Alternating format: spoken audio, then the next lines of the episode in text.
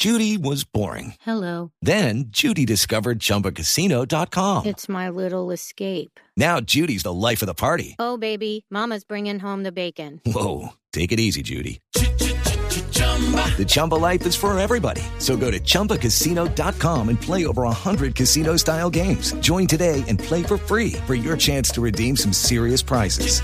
chumba ChumbaCasino.com. No purchase necessary. Void where prohibited by law. 18 plus terms and conditions apply. See website for details.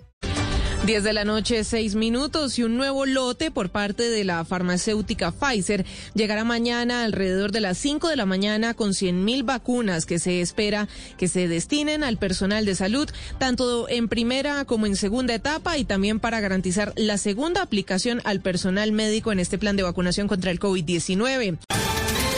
Ohio, ready for some quick mental health facts? Let's go. Nearly 2 million Ohioans live with a mental health condition. In the U.S., more than 50% of people will be diagnosed with a mental illness in their lifetime.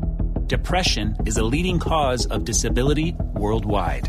So, why are some of us still stigmatizing people living with a mental health condition when we know all of this? Let's listen to the facts and beat the stigma. Ohio, challenge what you know about mental health at beatthestigma.org.